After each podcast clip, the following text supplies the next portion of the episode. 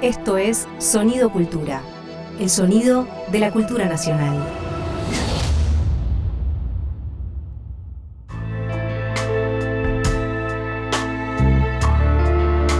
Ahora, ¿qué te puedo decir? Con Alejandro Kaufman.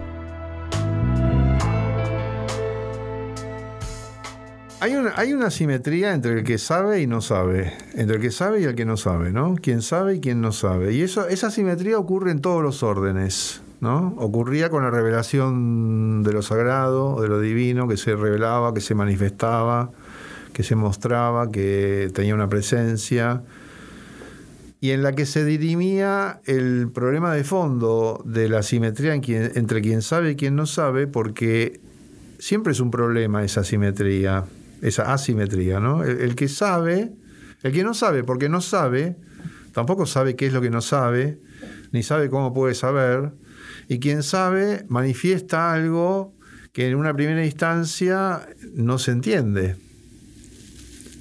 Es decir, cómo crear las condiciones por las cuales transferir el saber, mostrar, hacer ver, ¿no?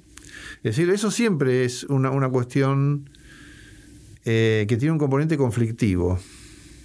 Más allá de que pueda ser o no discutible lo que se trata de mostrar, el hecho mismo de, de, esa disparidad es el conflicto. Eso es lo que muchas veces también se suele pasar por alto o subestimar, que no es tanto el objeto de que se trate. Por eso uno puede comparar con las épocas de la religiosidad o de la manifestación del misterio o de lo trascendente, ¿no es cierto? Porque para quien no posee el saber, la posición de asimetría es la misma. Por eso eh, lo relacionamos finalmente con el poder, con relaciones de poder, porque el poder también es eso, el poder es algo que manifiesta una asimetría sin dar cuenta de la opacidad que hace posible mantener esa asimetría. O sea, porque si no, no habría simetría. Ahora, con el conocimiento lo que ocurre es que la simetría de conocimiento determina una relación de poder, pero es una relación de poder que no tiene su fundamento solamente en la, disparidad social, sino en la condición misma del conocimiento. Porque el conocimiento forma parte de una experiencia, de un proceso, no es algo transferible como un objeto. Yo no te puedo eh, otorgar el conocimiento como antes pasaba con la experiencia mística o religiosa, simplemente por un acto de magia, o como si entregara un automóvil o un, caramelo. No, no, no, no, eh, no es objetualizable lo que se trata de transferir, no es objetualizable, solo puede ser convertido en una experiencia, pero es una experiencia que en la simetría quien no la tiene no la tiene. Entonces, ¿cómo hace para acceder a ella? Bueno, eso es responsabilidad de quien muestra.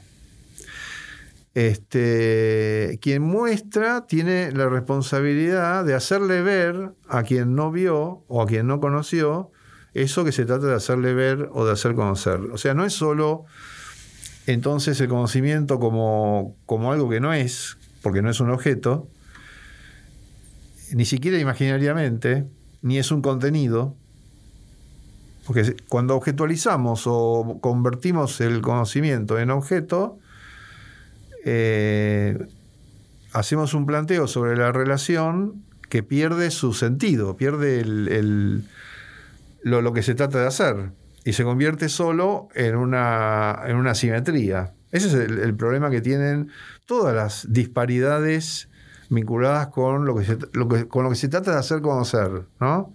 Es, la situación en la cual eh, en el humor o en, los discursos populares vos decís, tengo una noticia buena y una noticia mala y, creas una expectativa. La situación de la expectativa, por eso en, la comunicación pública tiene tanta eficacia la intriga o así funciona el chisme a nivel de la calle o de la popularidad o ciertas violencias simbólicas en redes sociales, porque tienen que ver con hacerle saber algo a alguien de una manera que sea atractiva, que sea estimulante, que produzca una enorme curiosidad bueno, cuando se trata de experiencias más complejas, no funciona ese, recurso, ese es el problema. Por eso hay una disparidad entre un saber que tiene una cierta calidad y saberes, saber que la vecina anda con el sodero, es un saber también, pero primero que no, sé si importa saberlo o no saberlo, después produce libidinalmente una atracción y supera el conflicto de la disparidad a través de esa atracción. O sea, eso alivia el proceso de, de hacer saber algo, porque siempre el proceso requiere un tiempo. Por eso remito a esa frase que uno dice, tengo una noticia buena y una noticia mala, es crear una expectativa, una necesidad, una inquietud, y después viene contarlo y todas las consecuencias que va a tener, ¿no? Cuando uno enseña o cuando se manifiesta cualquier este, conocimiento, porque no es solamente a través de la enseñanza, aunque la enseñanza es un modelo, ¿no? Por algo eh, en, en las pastorales religiosas o en las formas místicas o en las formas eh, hay que relacionarlo con la historia de las creencias, ¿no? Porque las creencias eran una forma de enseñanza y se, y se decía así. Hay un guía, hay un pastor, un conductor, alguien que conduce, alguien que muestra. O sea, el error que a veces ocurre con esto es eh, poner todo el énfasis en, la, solo en la disparidad, solo en la relación de poder, solo en la, inequidad. Pero hay siempre inequidad. Cuando alguien va a contar un chisme hay una inequidad también, porque el que no sabe el chisme, eventualmente, si no se lo dicen, puede tener consecuencias gravosas porque no está enterado de algo que le cambiaría su manera de proceder. O sea que es un saber, el chisme es un saber también. O sea, todo lo que no sepamos, finalmente es un saber, no, no hay saberes mejores que otros. En definitiva, lo que determina el valor de un saber es en, qué me modifica, en, qué consecuencias tiene para mí no saberlo. En otras épocas era ir al infierno, por ejemplo, o, no poder salvar el alma. Ahora son otras cosas, pero eh, e, esa, disparidad que tiene que ver con lo más inherente a la cultura, porque subjetivarse, eh, introyectar la, vida social o la vida cultural o el lenguaje, implica eso, implica el aprendizaje. Es decir, desde que nacemos y tenemos que aprender a caminar o a hablar, estamos en esa situación. O sea que somos eso, somos aprendices. Si no, no seríamos humanos. Lo humano es aprender, es ver qué hacen quienes ya saben, que nos muestran lo que saben para que lo sepamos desde una posición de no saberlo. Así se aprende a hablar y se aprende a caminar. Sin eso, no seríamos humanos. O sea que todo lo que hagamos en el orden de la conversación, de la enseñanza, del, mostrar, que, que reconozca ese origen en el que somos iguales, todo lo que reproduzca la experiencia en los términos de la infancia, entonces va a ser fértil, va a ser, eh, eh, va a ser este, virtuoso, digamos, y cuando en cambio ponga el énfasis en la disparidad meramente de poder, y reproduzca la lógica del oprimido y el opresor, porque el oprimido y el opresor es una relación completamente opuesta a la de la enseñanza, ¿no es cierto? El oprimido y el opresor no quiere enseñar, lo que quiere es que se, que se cumplan las órdenes, o sea, que, se, que haya una subyugación. Como la sociedad es una sociedad donde hay oprimidos y opresores, entonces la enseñanza, cuando hablamos de pedagogía o hablamos de conocimiento, de conocimiento de cualquier índole, no es ajena a esa estructura social está atravesada por esa estructura social porque el poder, el poder opresor, coloniza los distintos espacios de la vida social. Coloniza la infancia, coloniza el lenguaje, coloniza la escuela, coloniza el conocimiento científico. Entonces, en la, en la vida práctica nos resulta siempre un problema distinguir entre ese modo de la infancia, de que cuando enseñamos recordemos siempre nuestra propia infancia y cuando aprendimos cómo hablar o a caminar, y la represión, la, lógica disciplinaria del poder, ¿no? E, esa es la distinción. La lógica disciplinaria del poder tiene eficacia, por eso es más difícil la discusión, porque se puede aprender de ese, se aprende de aprendés con el dolor, aprendés con la tortura, aprendés con la disciplina, con los aplazos, aprendés, aprendés de un modo diferente. Como también en la niñez podés aprender eh, mediante castigos, ¿no? mediante castigos corporales, mediante órdenes, mediante maltratos. Así se puede aprender a hablar y a, caminar. Esa es la complejidad del asunto, ¿no? Que las formas que detestamos de proceder en este sentido no carecen de eficacia, lo que pasa es que responden a otros propósitos. O sea, si mi propósito es producir obediencia, voy a utilizar esos métodos. Si mi propósito es, producir otro tipo de convivencia, una convivencia igualitaria, no voy a poder usar esos métodos. Voy a tener que usar métodos este, acordes, ¿no? Entonces, bueno, por eso la conversación, como vos decías, es el, el, tema que hay que introducir como la forma este, más, eh, más este, armónica, o eh, armónica no es la palabra, porque puede ser conflictiva, como la forma más genuina en la cual se produce un reconocimiento mutuo entre distintas personas, por más que haya disparidad. Porque la conversación es el modo ideal en que se puede producir la enseñanza, cuando toda esta conflictividad que tiene, eh, eh, que hay entre el saber y el no saber, se somete a una escena donde el juego es un juego de reciprocidades.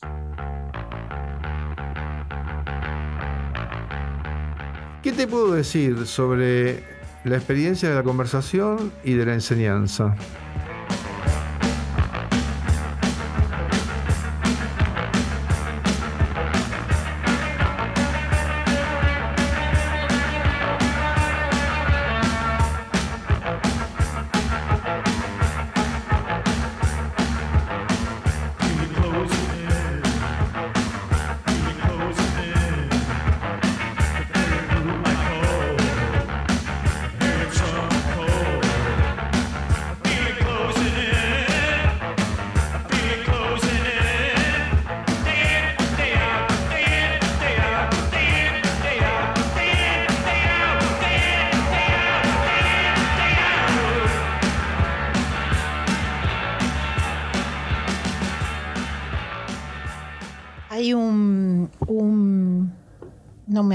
Hexagrama de Lichín, donde hay una figura de un sabio. La figura del sabio es una figura muy recurrente, que en realidad ya se ha retirado del mundo eh, y no quiere saber más nada. Pero como hay un aprendiz o un alumno que está tan, se agarra tan fuertemente de él, no tiene como responsabilidad, no tiene escapatoria de eso y tiene que volver al, al mundanal ruido. Em, a mí siempre me gustó como esa imagen para pensar, incluso que aunque no quieras volver a la escena conversable, con alguien al cual quizás estés cansado de, ya contar o iluminar lo que em, me gusta en los dos sentidos del cansancio, tanto del sabio que puede estar cansado de iluminar lo que él ya está en su ya tiene en otra instancia, en su meditación, no, no, no tiene que eh, volver a racionalizarlo, ¿eh? Eh, pero también me interesa la, la, figura del, joven que no puede soltar al, maestro y por, por, la insistencia. nada, eso me hacía pensar en que en que eh, eh, esa, esa, disparidad eh, tiene hasta cierta virtud, si se puede entender tanto la responsabilidad como, la, como el insistir, que, que son dos, dos, instancias de la conversación que son muy cualitativas en, en el sentido de tener la paciencia de volver a reponer lo que, lo que supuestamente eh, haya que reponer en el momento que la escena lo necesite, no decir, ah, no, no permitirse el cansancio y también esto, no tener vergüenza de poder decir que no, que no entendiste o de pedir que te lo reiteren. Em, de ahí tenía nada, hay, hay otra figura que Em, que me quedó del último programa que hiciste con Lucía, que era que todo lo, que no era apropiable se monetizaba. Mi pregunta concreta era si en, esa escena del saber, con esas instancias tanto de, eh, de insistencia como de total respeto, eh, había algún antídoto a, la monetización de, los contenidos, de lo que, aunque ya dijimos que no eran contenidos, sino del, saber, o sea, del, discurrir del saber, del conocimiento. Claro, el, saber como tal eh, responde a la esfera de lo común. No, no hay otra forma en que proceda el saber El saber es como cualquier otro recurso que nos permite vivir, que puede ser la tierra, el aire, el ambiente. Es común, porque nuestros cuerpos están en el mundo y solo ahí pueden estar. Entonces, lo que les permite vivir es esa existencia en el mundo. Entonces, eso remite a, lo común, tanto en lo que hace posible reproducir la existencia corporal como el saber. Porque en, definitiva, en el orden de la cultura, pertenecen a, un mismo orden, ¿no? El saber es el saber de la agricultura, ese fuego prometeico, ¿no? robado a los dioses. Eh, incluye todo, incluye eh, el conocimiento entendido como lo que está en los libros, digamos, como una serie de abstracciones o de teorías, de filosofía o de creencias, pero también implica cómo forjar el hierro, cómo forjar los metales, este, cómo, cómo modificar el mundo. Este, y el saber es un saber también sobre la existencia, ¿no? Porque lo que decías remite en otro sentido al drama de. Porque hay, hay como dos. Eh, hay una línea que se cruza respecto del saber en, la, en el trayecto vital. Hay una en la que se es joven, o se es niña o niño, y en la que no hay autonomía, ¿no? Es decir, hay, una, hay una interiorización del pasado, del saber existente eh, en, los, en quienes nos precedieron. Es el legado, es la biblioteca, es esa dimensión de la cultura. Ahora, una vez que se cruza una cierta línea de acumulación, se produce eh, un drama que se mantiene, pero que ya no es con otro que nos enseña, sino que es con nuestra propia capacidad de saber. Es, ese drama es Edipo frente a la Esfinge también, ¿no? Es un drama trágico. Es el drama del místico, o del científico, o del docente. Es el drama de la adultez y de la senectud. ¿No es cierto? Cuando la relación entre quien ha aprendido lo suficiente y el conocimiento se ve desprovista de tutoría. Ya no hay paternidad, tutoría, ¿no es cierto? Sino que hay una condición de adultez que se nutre también de enseñar, de transferir a, más jóvenes, pero que está en un cierto estado de soledad. Entonces ahí se convierte en, un drama la, cuestión, ¿no? Eso es solo el comienzo del asunto. ¿Qué te puedo decir? Estás escuchando a Alejandro Kaufman en ¿Qué te puedo decir? Pensamiento, acción, palabras como principal herramienta de trabajo. el tema de esa privatización de la relación también eh, de la que hablabas con Lu, eh, en el plano del maestro, de la docencia, del maestro alumno, y me hace pensar cuánto margen deja para que hoy, cuando aparece de vuelta sobre la mesa el, contenido cultural como Argentina 1985, todavía estén los resortes atentos de aquellas conversaciones eh, y, las, las la, por otro lado, la, la, no sé si decir la esperanza, la sospecha, la, la de ver que los jóvenes de los secundarios actuales, después de haber visto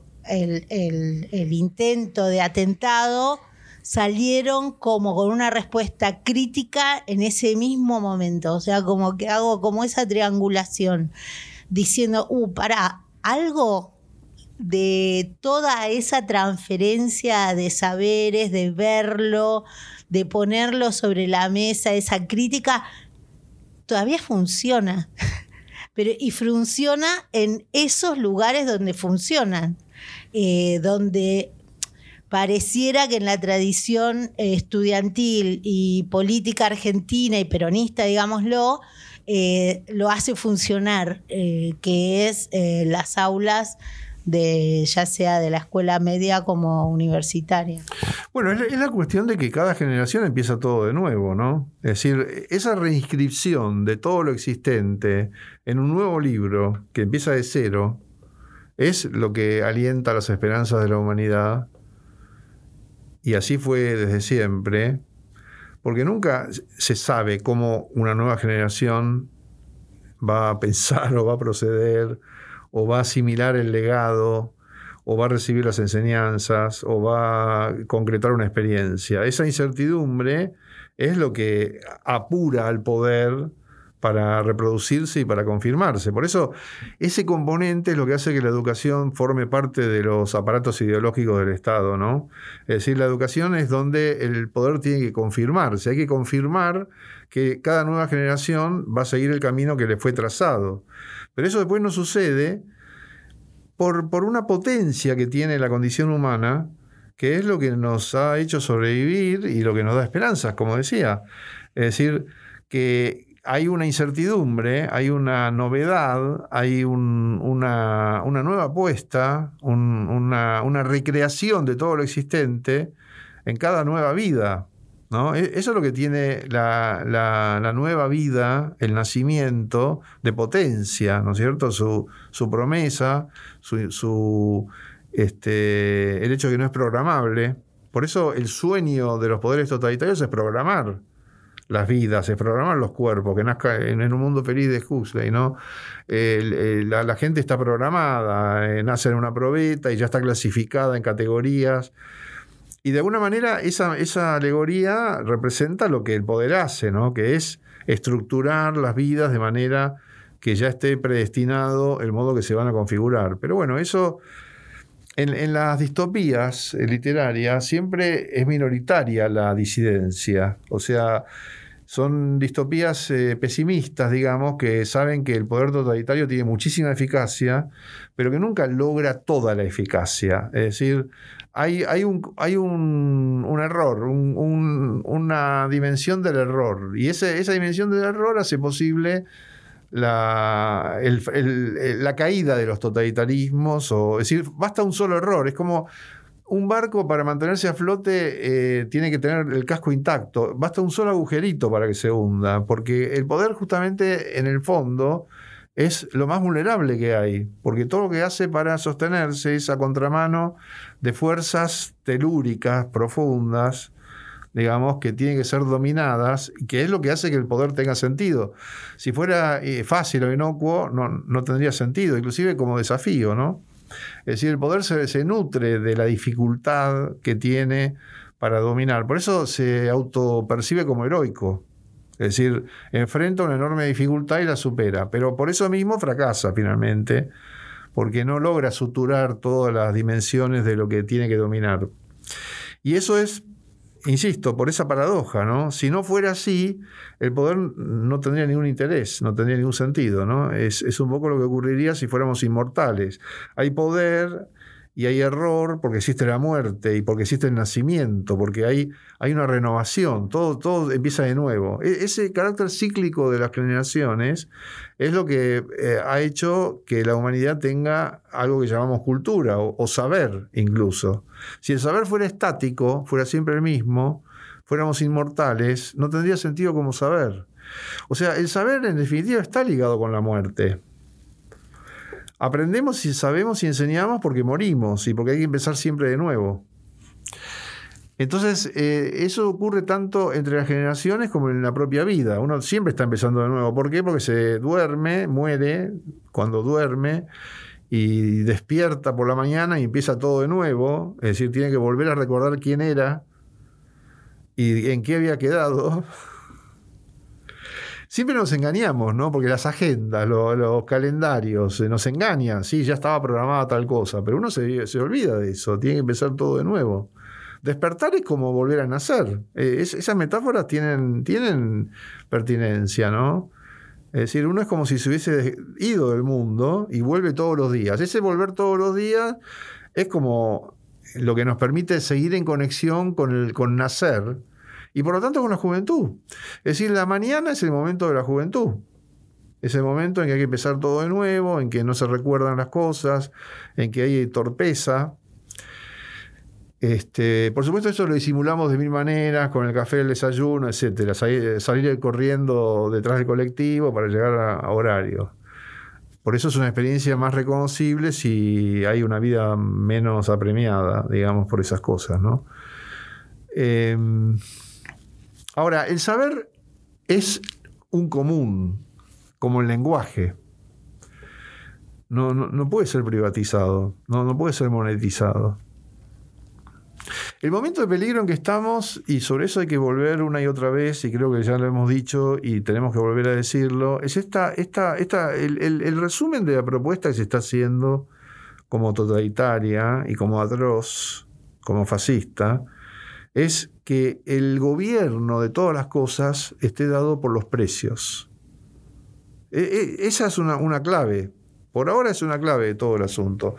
Y que lo hace nuevo y lo hace irreconocible y lo hace fascinante, a diferencia de cómo eran los fascismos del siglo XX, que no tenían ese criterio. Eh, estaban, funcionaban por doctrinas y por eh, el modo de tramitar la hostilidad con los grupos culpables del malestar general, imponiendo un cierto orden eh, ideológico, digamos. Pero esto ahora no está ocurriendo así. El, fascismo ahora viene por. es anarquista, efectivamente. Es un totalitarismo anarquista, en el sentido de que eh, propone explícitamente, en términos ideológicos, esta idea del mercado libre, ¿no? de, que los precios son un regulador de la existencia, porque informan sobre la abundancia y la escasez y por sí solos hacen que se mantenga un determinado orden, un determinado equilibrio, porque lo que escasea eh, habrá menos y lo que abunda habrá más y eso regulará la circulación de los bienes y como todos son bienes monetizados, lo cual es una, utopía, pero es una, utopía plausible, porque eh, encubre la violencia que la, que la sostiene, que es la apropiación. Es decir, yo puedo pensar en una regulación universal de los precios si me apropio de todo lo existente, lo cual es imposible, pero es una utopía y conduce todo en esa dirección, porque hemos hablado del extractivismo de la subjetividad como una apropiación de nuestros sueños, de nuestros sentires, de nuestros pareceres, de nuestras sensibilidades, de nuestros afectos. Bueno, entonces cuando todo ese terreno es colonizado, eh, favorece la, idea de que es plausible esa, esa regulación por los precios. Bueno, el saber es una de las cosas que, eh, porque hay que decir lo siguiente, si se nos hace eso, si se nos monetizan todos esos rasgos de nuestra subjetividad, desaparecemos como seres humanos. Es decir, somos solo emisores de una serie de datos sin este, ninguna eh, condición por la cual nos reconozcamos en producir esos datos. Este, esto mismo es paradójico porque llevaría a agotar nuestra capacidad de producir esos bienes, ¿no? Justamente el capitalismo extractivista agota las fuentes, mata a la gallina de los huevos de oro y convierte las selvas en desiertos. Eso es lo que nos está pasando también. Nos está pasando eso, como cuerpos, como sentires, como, como este, afectos. Se nos está, al, al, sustraernos, al extraernos, al apropiársenos de todo eso, se nos está empobreciendo y se nos está quitando algo y volviéndolo estéril.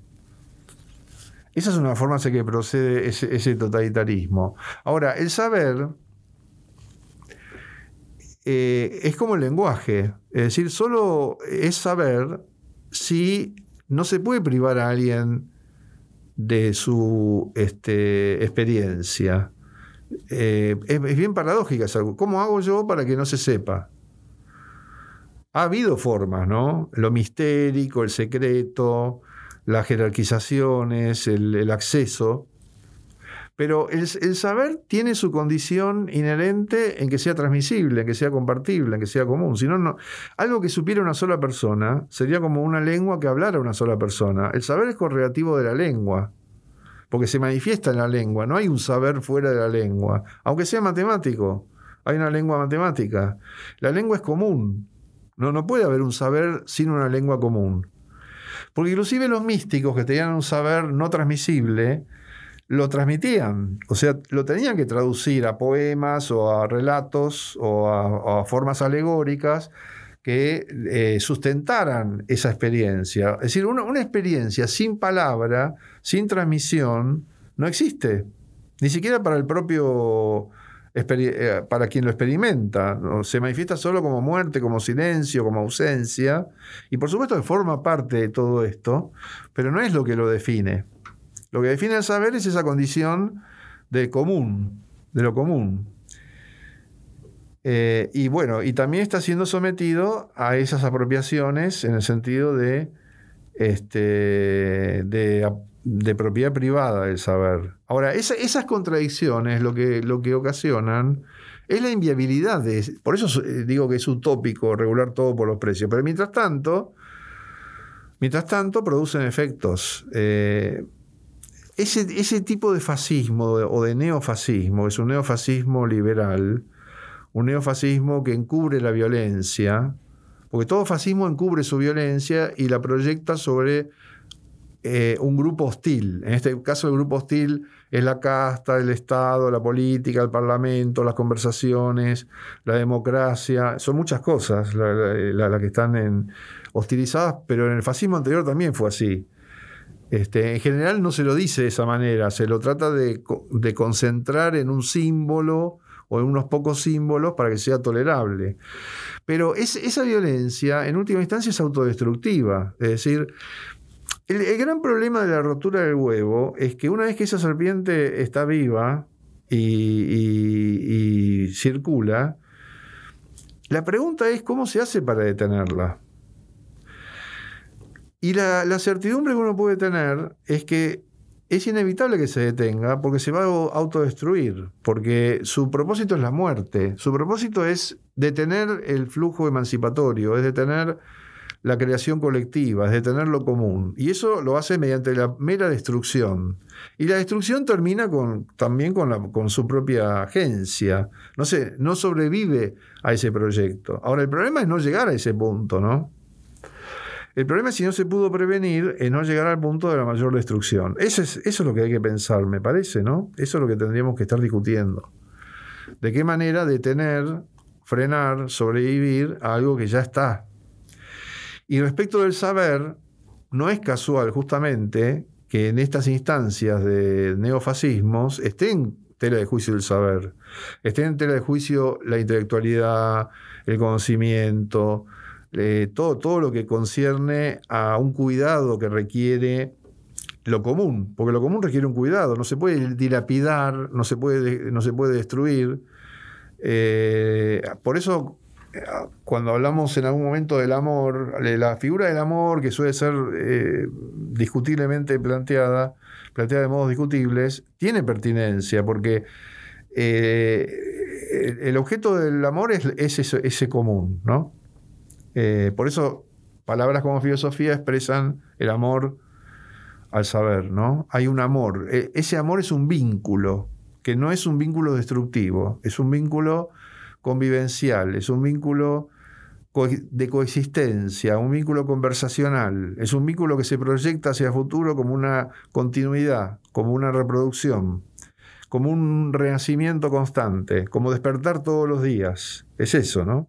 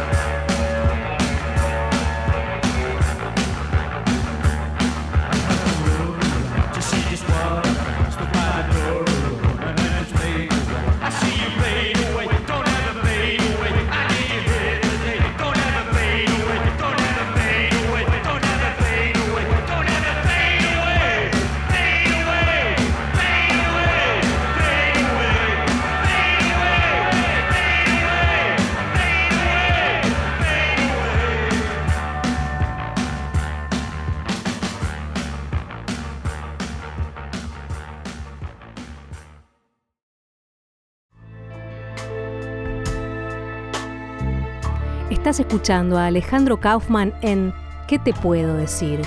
Pensamiento, acción, palabras como principal herramienta de trabajo. Una de las, de las variables que a mí se me ocurrió cuando empezaron los, los discursos con toda esta enunciación o narrativas del odio, no odio, eh, y poniéndolo un poco en, en, relación con esto de qué manera de tener eh, a la serpiente y más pensando en, en, en la educación, en los más jóvenes, es el miedo. En realidad en tener como eh, bastantes más propuestas de lectura sobre los miedos ante la serpiente. O sea, la serpiente ya está. ¿Qué es lo que pasa con eso? Un poco lo decía Lucía en la, en la, el episodio anterior. Eh, bueno, algunos, algunos tendrán, porque también cuando la serpiente está suelta hay demasiados resortes en respuesta que se, que se disparan. Algunos serán la osadía, la valentía, otros serán más estoicos, que serán quizás los más comprendedores de lo que es saber y poder resistir de maneras eh, eh, diferentes.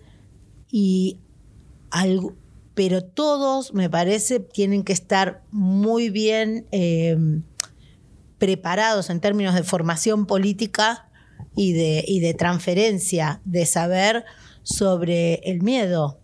Ah, no porque no debas tenerlo ni sentirlo, eh, sino por, porque las nuevas generaciones puedan tener, o las actuales, eh, entender cuáles son eh, una inteligencia sobre esos miedos, o sea, sobre el otro queriendo provocar tu miedo, sobre vos eh, provocando el miedo, aunque no quieras en el otro, bueno, cosas que se dan quizás en las tomas, en cosas que hacen eh, los compañeros, compañeras que son más chiquitos, chiquitas, y que, y que quizás no tienen tan sistematizado, tan a mano, ¿no? Esas, esas herramientas.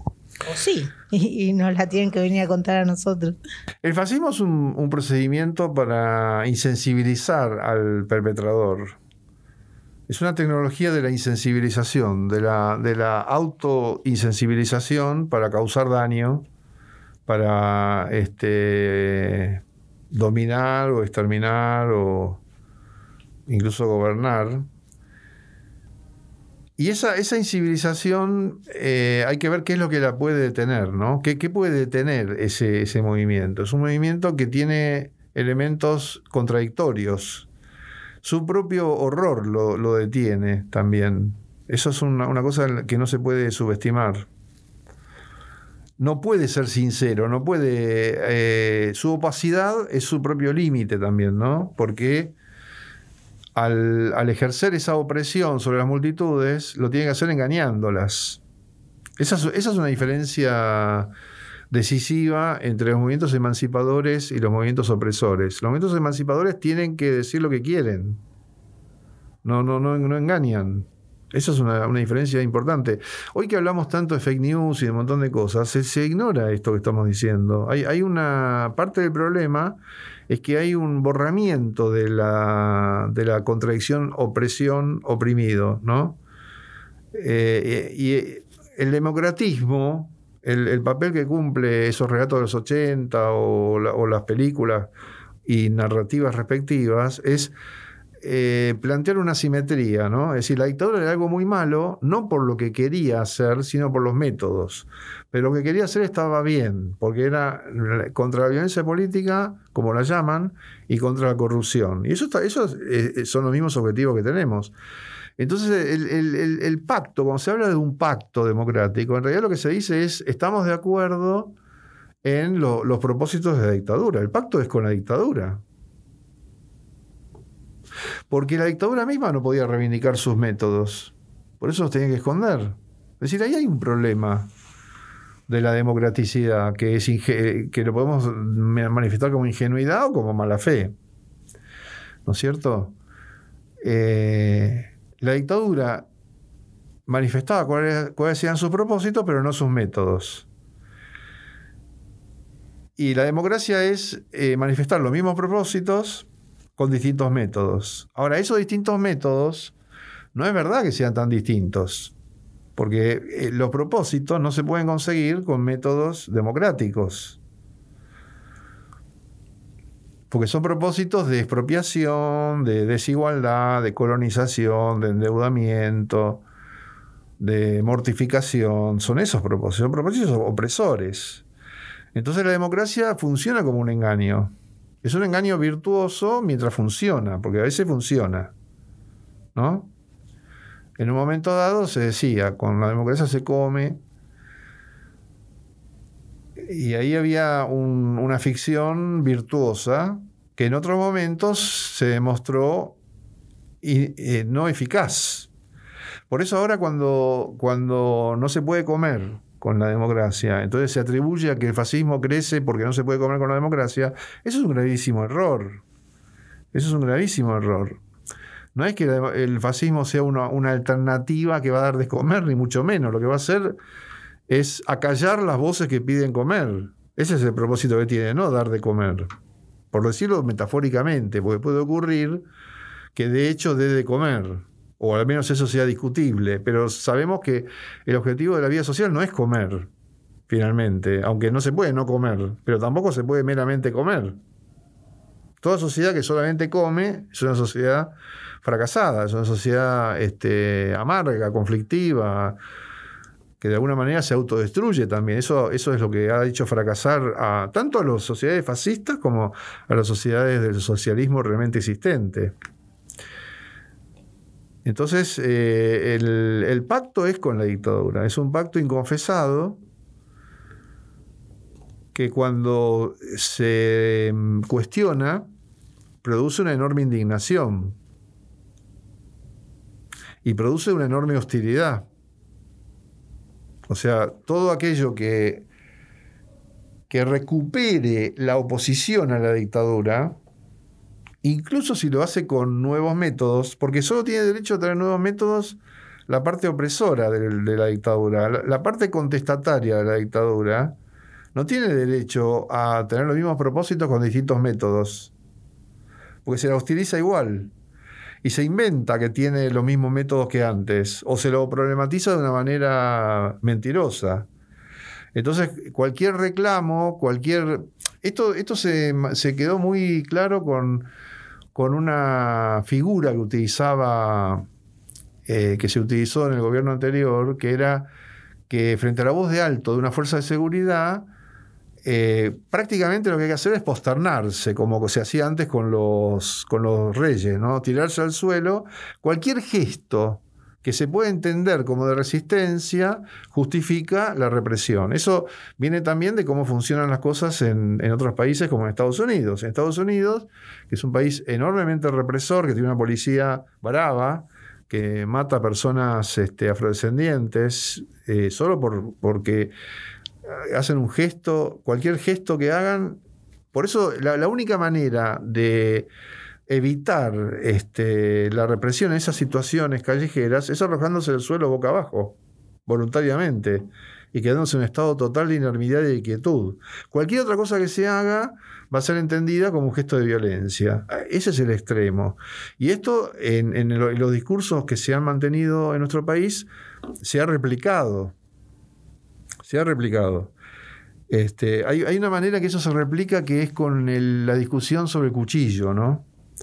Es decir, eh, e, e, esa discusión que llevaron a Estados Unidos a que una persona con un arma blanca frente a un, a una persona, un personal de seguridad armado con armas de fuego, eh, si está a cierta distancia puede ser tan peligrosa como si tuviera un arma de fuego, ¿no? lo cual eh, es técnicamente constatable, pero se convierte entonces que, dado que es difícil determinar eh, no solo si se extrae un arma de fuego, sino también cualquier otra forma de agresión, porque alguien que viene corriendo puede ser igualmente peligroso. Entonces eh, se constata esto que digo, solo arrojándose boca abajo, pero el arrojarse boca abajo es una representación figural del sometimiento. Por eso después, una vez que se llega a establecer ese tipo de criterios, cualquier protesta es violenta. Es violenta una huelga, es violenta una corte de calle, es violento. Mañana va a ser violento. Primero quieren que haya un corralito en las plazas para que la gente grite adentro de una plaza sin cortar el tránsito un domingo a la tarde, cuando eso no produce ninguna consecuencia. Pero después van a decir que eso tampoco es aceptable, porque están gritando expresiones de, agresivas contra el poder y eso tampoco está bien. Es decir, no, no, hay ningún límite para eso. Obviamente hay una graduación de acciones que, van desde lo más pacífico a lo, a lo más violento, pero no hay ninguna reducción de violencia que resulte aceptable y admisible para esa lógica, ¿no? Es decir, solo el mayor sometimiento. Entonces, bueno, todo esto eh, funciona de una manera encubierta, ¿no? El, trabajo que tenemos como personas que intervenimos en lo letrado, en la cultura, en los medios de comunicación, en la escolaridad, es esclarecer, tratar de hacerlo, ¿no? Nunca es del todo posible, finalmente, pero es intentar un esclarecimiento y parte de eso no es explicando algo, sino desestimando o deconstruyendo el sentido común, los discursos habituales que, que son ilusorios, ¿no? Es decir, por ejemplo, esta idea del pacto. Es decir, nunca hubo ningún pacto, no, no hubo un pacto, nadie se sentó y dijo, vamos a hacer un pacto.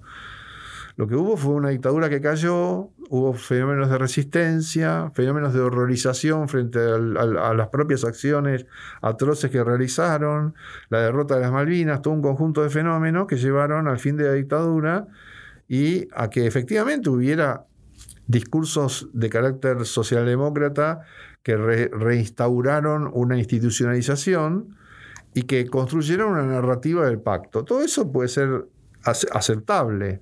El problema es tomarse literalmente en serio que hay, hay un pacto que estaba y después no estaba, porque además ese pacto siempre fue transgredido de un modo o de otro, con, con actos de golpe de Estado, con, con, muchas formas, y cada vez que se avanza en algún modo emancipatorio que se institucionaliza, como nuevas constituciones o nuevas normas o pactos internacionales, bueno, el, adversario encuentra la forma de reanudar su ataque sobre todo eso, lo cual no nos tiene que llevar a ninguna, a ninguna desesperanza, sino a saber que la acción crítica o la lucha política y social es constante. No, no, hay, no hay la conquista de un estado de cosas paradisíaco que se compró, que se adquirió, que se logró, que se, que se produjo por, por la propia lucha y que se va a conservar. Entonces, eh, el año que viene vamos a estar discutiendo esto todo el tiempo, porque 40 eh, años de algo que vino y se quedó y está y en realidad son 40 años de estar discutiéndolo todo el tiempo y de haber perdido y ganado y perdido y ganado. Y en este momento es más perdido que ganado. Este, por eso yo creo que va a ser un año eh, donde vamos a escuchar muchas manifestaciones eh, susceptibles de un análisis crítico, ¿no? Es decir, manifestaciones eh, un poco utópicas, un poco ilusorias que ya se están escuchando, ¿no? Que tienen una, utilidad también, porque es como decirle al fascismo, bueno, tienen que atacar esto radicalmente para lograr sus propósitos, pero sin creer literalmente en eso, sino sometiéndolo a otra dimensión este, de exigencias, este, porque si no, eh, las derrotas son, son mayúsculas, ¿no?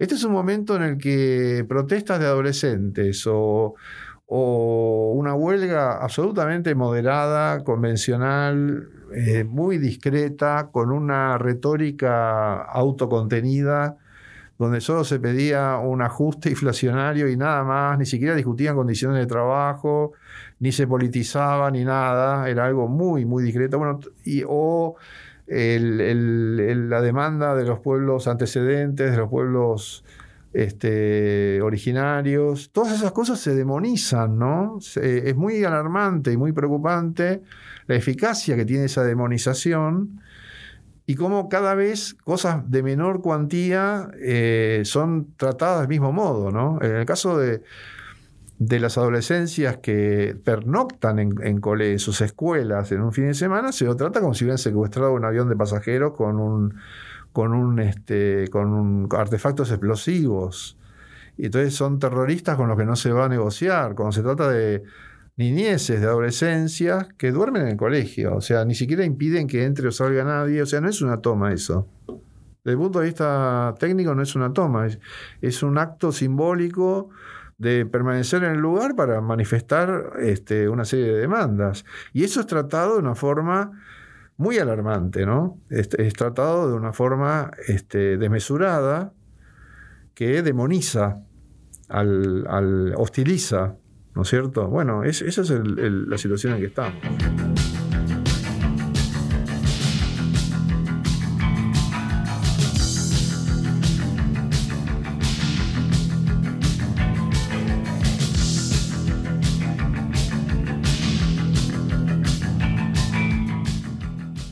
Que escuchamos hoy fue Digital de Joy Division y Primary de The Cure, música muy ochentosa. Gracias, Ale. Nos volvemos a ver.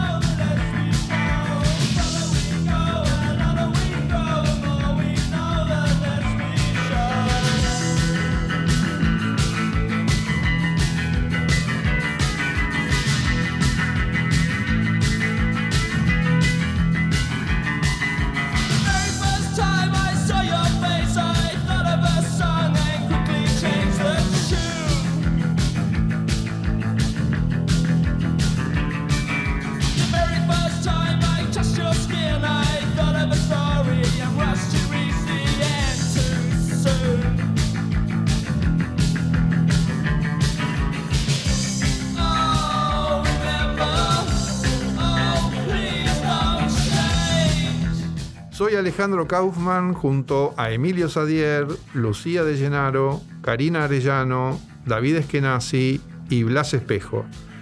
Estamos desde Sonido Cultura para el Ministerio de Cultura haciendo ¿Qué te puedo decir?